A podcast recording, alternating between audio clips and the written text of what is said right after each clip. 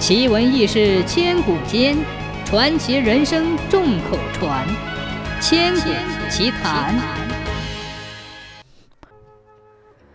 传说有一年，玉皇大帝派太白金星到人间查看五谷收成，发现人间没有太阳，一团漆黑，五谷不生，禽兽残害百姓，黎民百姓实在是没有办法活下去。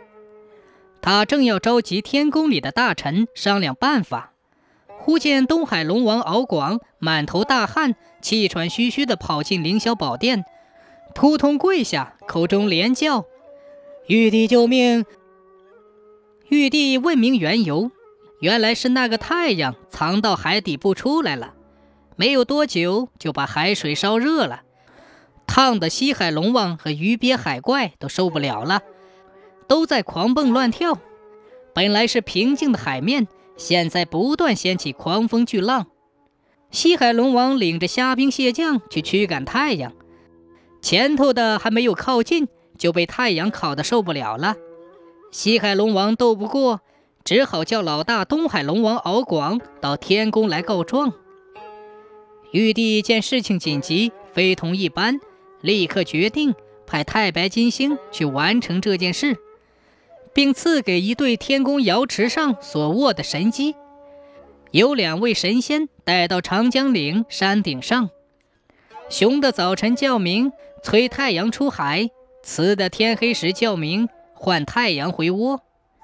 太白金星和炎帝拜辞玉帝，到了人间，就把这对神机安放在长江岭山顶上，然后乘坐着六尺玄车。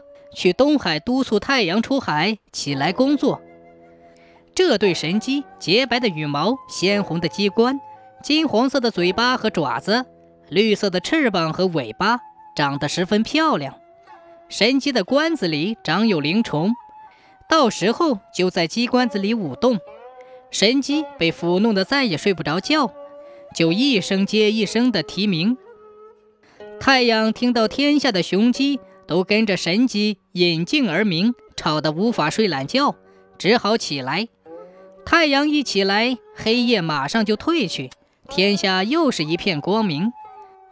后来，这对神鸡化作了长江岭的最高山头，被称为白鸡岭。